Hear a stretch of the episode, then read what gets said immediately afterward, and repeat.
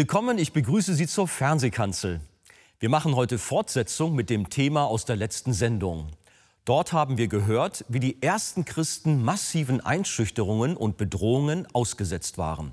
Wie hätten Sie darauf reagiert? Wäre auch Ihre erste Reaktion gewesen, zu beten?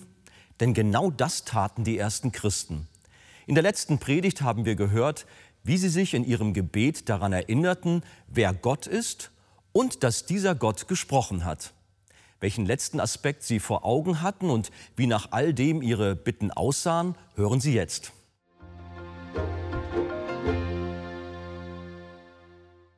Die Verfolgung der ersten Christen begann. Petrus und Johannes waren vor dem Hohen Rat, der höchsten Instanz der Juden. Sie bekamen ein Verbot, über Jesus zu sprechen in ihrer Not kamen sie zu den ihrigen, das sind die Gläubigen, und berichteten davon. Als Reaktion darauf schmiedeten sie nicht zuallererst Pläne, wie sie aus dieser Situation herauskommen, sondern sie beteten einmütig und sie erinnerten sich zuerst daran, wer Gott ist. Er ist der Schöpfer und zweitens, dass dieser Schöpfer spricht. Und dann sehen sie drittens, dass Gott ein Gott ist, der regiert. Gott, du hast entschieden. Was beten sie? Vers 27. Ja, wahrhaftig, gegen deinen heiligen Knecht Jesus, den du gesalbt hast, haben sich Herodes und Pontius Pilatus versammelt, zusammen mit den Heiden und dem Volk Israel. Und nun hör mal, um zu tun, was deine Hand und dein Ratschluss zuvor bestimmt hatte, dass es geschehen sollte. Diese Verschwörung von Herodes und Pontius Pilatus und allen Beteiligten gegen den Gesalbten, den Sohn Gottes, war nicht Ergebnis eines Zufalls, dass die sich gerade mal irgendwo begegnet sind und sich eins geworden sind darüber, sondern es ist geschehen, weil Gott es bestimmt hat. Wir haben in diesem Abschnitt eine Bestätigung davon, dass nichts in dieser Welt ohne den souveränen Willen und die Herrschaft Gottes geschieht. Und nicht einmal der furchtbare Tod von Jesus ist davon ausgenommen. Die Gewissheit, dass Gott einen Plan für die Welt hat, ergibt sich aufgrund seines souveränen Willens und wird durchgeführt aufgrund seiner allmächtigen Hand. Und daran haben die Christen geglaubt, die ersten Christen. Sie haben ganz fest geglaubt, dass Gott alles bestimmt. Sie haben an die Vorsehung Gottes geglaubt. Das heißt, sie waren davon überzeugt, dass alles, was auf dieser Welt geschieht, von Gott gelenkt und bestimmt ist und dass nichts passiert, was nicht von ihm abgesegnet ist. Für sie war dieser Gedanke nicht irgendwie so eine leere theologische Meinung, ein kaltes Konstrukt, sondern das war für sie lebensnotwendig. Es hatte ganz praktische Auswirkungen, auch für uns. Es geht nicht um eine theologische Debatte, sondern um eine Wahrheit, die sich in unserem Leben segnend ausbreiten will. Für die Christen damals war es dringend notwendig zu wissen, hat Gott wirklich alles unter Kontrolle? Waren die Ereignisse der letzten Monate, die vergangen sind, zufällig? Sind sie über uns hereingebrochen aufgrund von irgendwelchen Kräften, die unkoordiniert gewirkt haben? War es Schicksal? Für sie war es wichtig zu wissen, ob Gott wirklich regiert und die Kontrolle über allem, was geschehen ist, besaß? Oder ist ihm die Situation aus den Händen geglitten? Ihr Jesus gekreuzigt, auferstanden, in den Himmel gefahren, Missionsbefehl, jetzt kommt Druck. Wo führt das alles hin? Die Lehre von der Vorherbestimmung und der Souveränität Gottes, dass Gott alles lenkt, sogar den Tod seines Sohnes geplant hat. Diese Lehre brachte ihnen Gewissheit, dass jedes Ereignis, jedes Detail, jeder Umstand, alle guten Dinge, aber auch alle bösen Dinge wesentlicher Bestandteil eines göttlichen Plans sind. Und sagst du, das kann ich nicht glauben. Ich glaube, dass wir die Lehre der Vorhersehung und der Souveränität Gottes, wie es übrigens mit allen anderen Lehren, die wir in der Heiligen Schrift finden, auch so ist, dass wir sie am besten prüfen können anhand dessen, ob sie im Leben von Jesus funktioniert haben. Wenn wir sehen, dass es bei Jesus Anwendung fand, dann ist es wahr, was die Apostel gelehrt haben. Hat die Lehre der Vorherbestimmung und Souveränität Gottes im Leben Jesu stattgefunden? Ja, ohne Zweifel. Aus menschlicher Sicht war das Kreuz von Golgatha eine Niederlage. Alles, wofür Jesus stand, schien nicht mehr haltbar, denn aus menschlicher Sicht brach dort alles zusammen. Das Kreuz war brutal und es war böse. Böse Menschen, wie Psalm 2 sagt, rotteten sich zusammen, um den Gesalbten Gottes, den Messias, zu zerstören. Aber wie ordneten die ersten Christen diese Ereignisse ein? Sie sagten, Vers 28, dies alles geschah, um zu tun, was deine Hand, Gott, und dein Ratschluss zuvor bestimmt hatte, dass es geschehen sollte. Petrus sagt das Gleiche in seiner Pfingstpredigt. Diesen Mann, sagt er in Apostelgeschichte 2, 23, der durch Gottes Ratschluss und Vorsehung dahingegeben war, habt ihr durch die Hand der Ungerechten ans Kreuz geschlagen und umgebracht. Das heißt, das Wissen über Gottes Vorsehung und seine Prädestination, all das, was im Chaos der Auf und Abs der letzten zwei Monate über die Christen hereinbrach, die Brutalität des Hohen Rates, der zunehmende Druck und die Verfolgung, war unter der souveränen Kontrolle eines souveränen Gottes. Die Frage ist, wie geht es dir mit deinem Leben?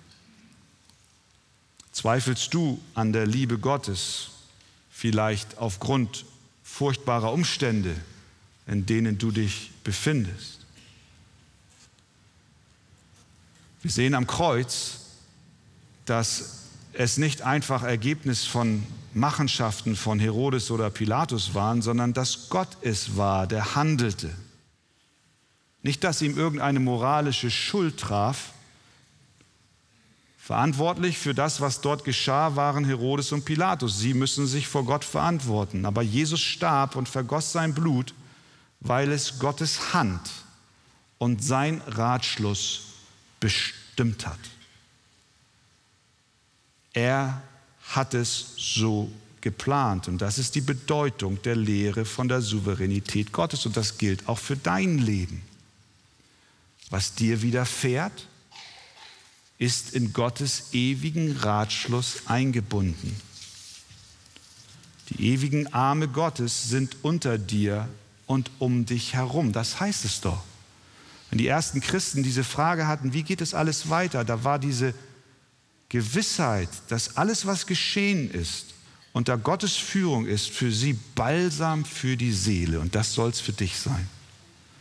Wenn es darum geht, wie es dein Leben geht, welche Herausforderungen und Nöte du schon erlebst oder erleben wirst, die Arme Gottes sind über dir, unter dir, um dich herum. Wir mögen fallen, wir mögen stürzen, aber die Arme Gottes fangen uns auf. Nichts geschieht ohne den Willen Gottes. Nichts geschieht, wie es geschieht, ohne den Willen Gottes. Nichts geschieht. Es sei denn, Gott will es, dass es geschieht. Nicht mal ein Spatz fällt vom Himmel ohne den Willen des Vaters, sagt Matthäus 10, 29. Das war Trost für unsere Geschwister damals und darf auch heute dein Trost sein. Der Glaube an die Allmacht und Souveränität Gottes gab ihnen Kraft und Mut und Kühnheit inmitten von Sorge, Verfolgung und Bedrängnis. Und mit diesem klaren Blick, erstens, wer Gott ist, der Schöpfer. Zweitens, dieser Schöpfer spricht. Und drittens, dieser Schöpfer regiert. Mit diesem klaren Blick darüber, wer Gott ist, kommen sie nun mit ihren Bitten. Vers 29. Und jetzt, Herr, hört sich gut an. So, nachdem wir das geklärt haben, Herr, nachdem wir sicher sind, du bist in Kontrolle, jetzt komme ich. Zu dir bringe ich mein Anliegen. Und jetzt, Herr, sieh ihre Drohungen an und verleihe deinen Knechten dein Wort mit aller Freimütigkeit zu reden, indem du deine Hand ausstreckst zur Heilung und das Zeichen und Wunder geschehen durch den Namen deines heiligen Knechtes Jesus. Ist das nicht schön? Was beten sie? Herr, hilf uns ganz schnell aus Jerusalem rauszukommen. Herr, nimm uns den Ärger. Herr, halte die Bedrängnis von uns weg. Ändere die Herzen des Hohen Rates. O Herr, sende jemanden, der sie zu dir führt, sodass sie bekehrt sind und dass sie andere politische Entscheidungen treffen, die uns unser Leben einfacher gestalten lassen. Nichts davon. Beten einfach nur, Herr, sieh ihre Drohungen an. Das Erste, worum sie Gott bitten, war, dass er einfach nur wahrnimmt und schaut. Sie baten lediglich, dass Gott sehen möge, in welcher Lage sie waren. Sie waren so von Gott und seiner Größe erfüllt, dass sie ihn lediglich baten, Herr, es reicht schon, wenn du schaust. Ein Blick genügt und du wirst tun, was das Richtige ist für uns. Und dann werden sie konkreter. Wofür beten sie? Unter der Androhung von Schlägen, Gefängnis und Tod. Vers 29. Und jetzt, Herr, sieh ihre Drohungen an und verleihe deinen Knechten dein Wort mit aller Freimütigkeit zu reden. Herr, schenk uns Mut. Herr, schenk uns Kühnheit, unbeeindruckt von den Drohungen des Hohen Rates, dein Wort zu verkündigen. Ist das auch unser Gebet? Die ersten Christen waren wirklich mutig. Wenige Wochen vorher sind sie noch geflohen, als die Soldaten im Garten Gethsemane auftauchten und als Jesus am Kreuz hing, waren nur Johannes und Maria dort. Petrus und die anderen hatten sich verschanzt. Wie beten wir? Sind wir noch so mutig oder beten wir lieber unsere Sorgen weg? Auch dafür gibt es Raum, klar. Wir dürfen beten, Herr, hilf mir. Aber hier sehen wir, dass sie getrieben waren von diesem Verlangen, Jesus zu folgen und ihm zu vertrauen, dass er ihnen hilft, das Wort Gottes weiter zu verkündigen. Sie standen gegen die höchste Autorität im Land ohne Furcht auf. Was war geschehen? Jesus war auferstanden und Pfingsten war geschehen. Ihr Glaube war wachgerüttelt. Sie sahen Jesus, seinen Sieg über den Tod und über seine Feinde, wie er aus dem Grab herausbrach. Und der Glaube in den Herzen der Apostel wurde geboren. Und diesen Glauben konnte niemand in der Welt auslöschen. Ihr Gebet war, Herr, schenk uns Freimut, schenk uns Kühnheit, schenk uns den Mut zu predigen und dein Wort zu verkündigen. Liebe Gemeinde, ich glaube, das brauchen wir auch. Eine Rückbesinnung darauf, wer Gott ist, wie stark er ist, was für ein Schöpfer er ist, wie er redet, dass er alle Dinge in seiner Hand hält, aber dass wir dann auch voller Mut und Zuversicht hinausgehen und sein Wort verkündigen. Billy Graham wurde einmal zu einer Talkshow eingeladen und der Moderator damals hieß Jack. Er war sehr zynisch und er wollte den Evangelisten vor einem Millionenpublikum vorführen und lächerlich machen.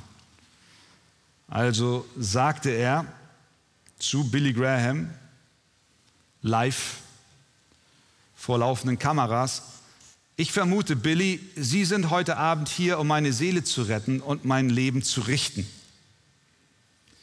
Billy Graham lächelte und sagte, nun Jack, haben Sie schon einmal darüber nachgedacht, Buße zu tun? Sie wissen, dass Sie es tun müssen. Und ja, ich bin besorgt um ihre Seele, denn ohne Jesus, Jack, werden sie verloren gehen. Das hat R.C. Sproul, ein Pastor, berichtet. Der war damals junger Student und saß vor dem Fernseher. Und er sagt Folgendes, ich konnte kaum glauben, was ich da sah und hörte. Billy Graham war weder garstig noch taktlos, aber er war vor der ganzen Nation mutig. Er ließ sich nicht manipulieren, sodass er über die Wahrheit von Jesus schwieg. Er war freundlich, er war nicht taktlos, aber er hat die Wahrheit verkündigt. Herr, schenk uns Mut, dein Evangelium zu verkündigen. Freundlich, taktvoll, aber ohne Abstriche. Möge Gott es uns schenken, dass wir erfüllt werden vom Heiligen Geist. Und sie beteten weiter, dass Zeichen und Wunder geschehen mögen, sodass dieses Wort, was sie verkündigten, beglaubigt wird und Menschen zu Jesus Christus finden. Und Vers 31, als sie gebetet hatten, erbebte die Stätte, wo sie versammelt waren, und sie wurden alle mit Heiligen Geist erfüllt und redeten das Wort Gottes mit Freimütigkeit. Gott hat ihr Gebet erhört. Sie wurden neu erfüllt und sie gingen hinaus in einer Kraft, die der Heilige Geist ihnen gab. Und das ist mein Gebet für mich und das ist mein Gebet für uns als Gemeinde, dass auch wir neu erfüllt werden und mit Mut hinausgehen, egal wie widrig die Umstände auch sein mögen. Der Herr helfe uns. Amen.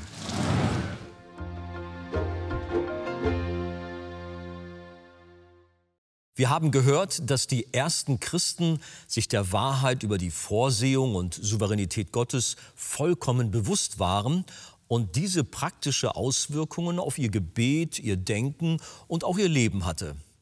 Nichts geschieht ohne den Willen Gottes, war eine Aussage der Predigt. Doch gilt dies wirklich auch für die bösen Dinge, die uns begegnen? Pastor Wegert, wie ist das? Heißt Gott das Böse gut? Nein, niemals. Denn Gott ist Licht und keine Finsternis ist in ihm.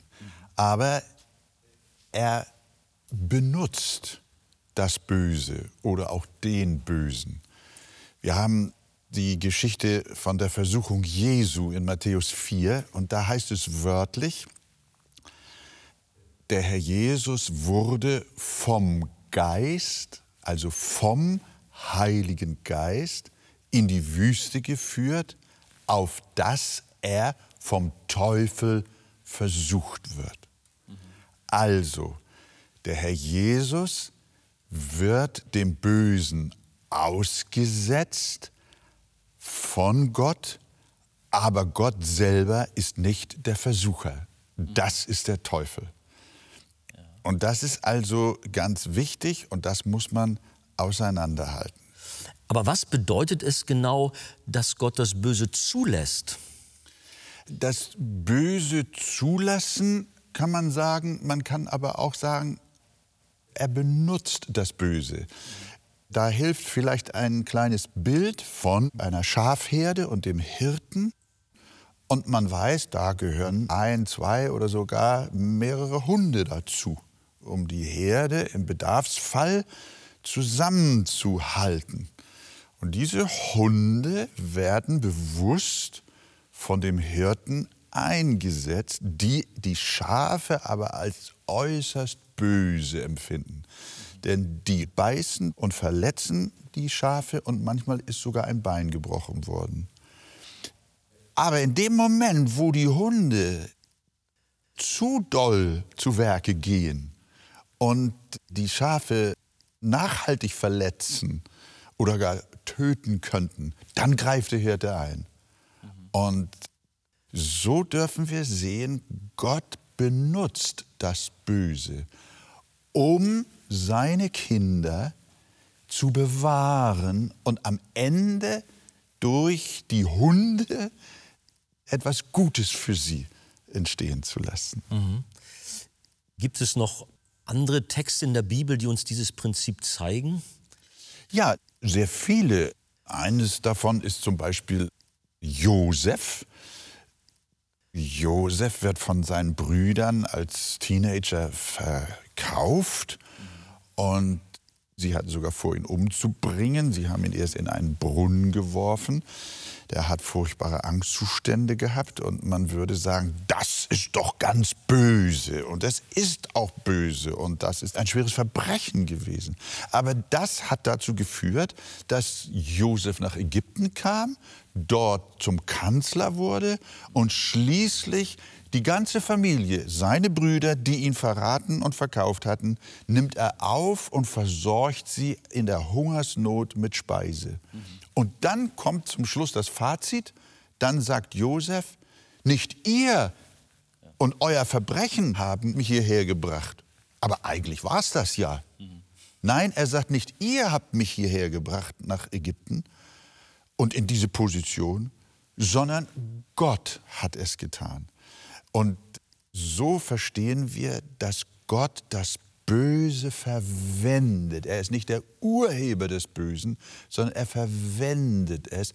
Alle Dinge sollen uns zum Besten dienen. Mhm. Und tun sie auch denen, die nach Gottes Vorsatz berufen sind und die ihn lieben. Welche praktischen Auswirkungen darf diese Wahrheit auf unser persönliches Leben haben?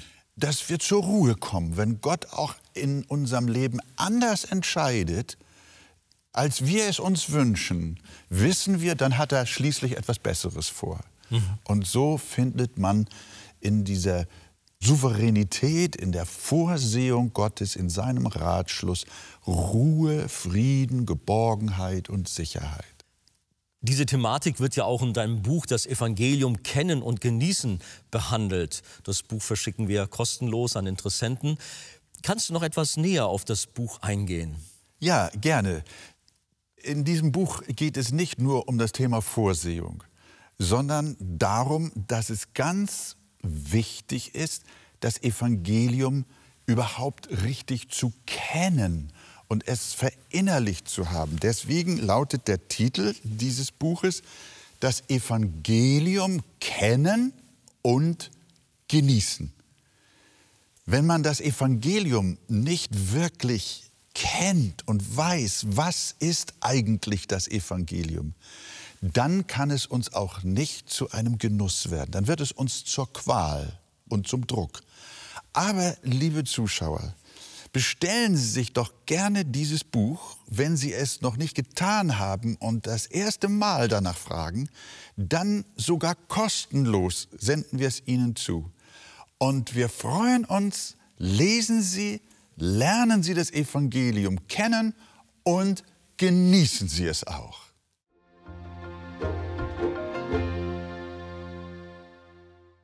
Der Heilige Geist gibt uns Kraft, mutig zu beten und das Evangelium zu verkündigen. In dem Kapitel Der neue Mensch ist voll Heiligen Geistes aus dem Buch Das Evangelium kennen und genießen von Pastor Wolfgang Wegert finden Sie vertiefende Ausführungen zum soeben behandelten Thema. Ein Exemplar erhalten Sie auf Wunsch kostenlos. Wir freuen uns über jeden Kontakt zu unseren Zuschauern. Sie erreichen uns per Brief, E-Mail oder zu nachfolgenden Zeiten unter der eingeblendeten Telefonnummer. Näheres zur evangelisch reformierten Freikirche Arche finden Sie im Internet. Viele unserer Zuschauer sind für die Fernsehkanzel sehr dankbar. Sie beten für uns, sie machen die Sendung weiter bekannt und helfen uns auch finanziell. Herzlichen Dank für jede Form der Unterstützung. Über eine Spende auf die eingeblendete Kontoverbindung würden wir uns sehr freuen.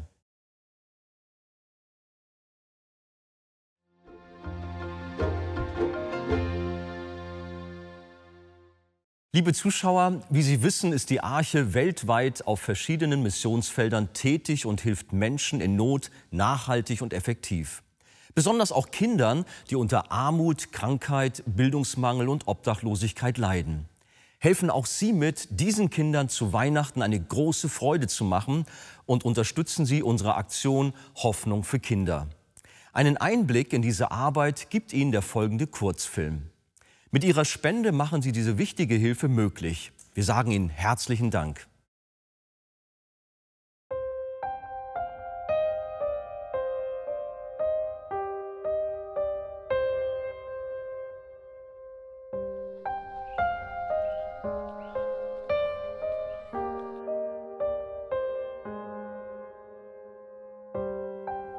Besonders für Kinder in Not leistet das Missionswerk Arche aus Hamburg humanitäre Hilfe auf vier Kontinenten. In Brasilien, Indien, Myanmar, Afrika, in der Ukraine und in Russland werden Suppenküchen sowie verschiedene Projekte für Waisen- und Straßenkinder unterstützt. Bedürftige und kinderreiche Familien werden mit Lebensmitteln versorgt. An Weihnachten sollen wieder viele sonst traurige Kinderaugen strahlen. Mit der Aktion Hoffnung für Kinder werden von der Arche Tausende von Weihnachtspaketen mit Grundnahrungsmitteln, Süßigkeiten, Hygieneartikeln und Spielzeug vor Ort verteilt. Daher kommt die Hilfe genau dort an, wo sie am nötigsten gebraucht wird.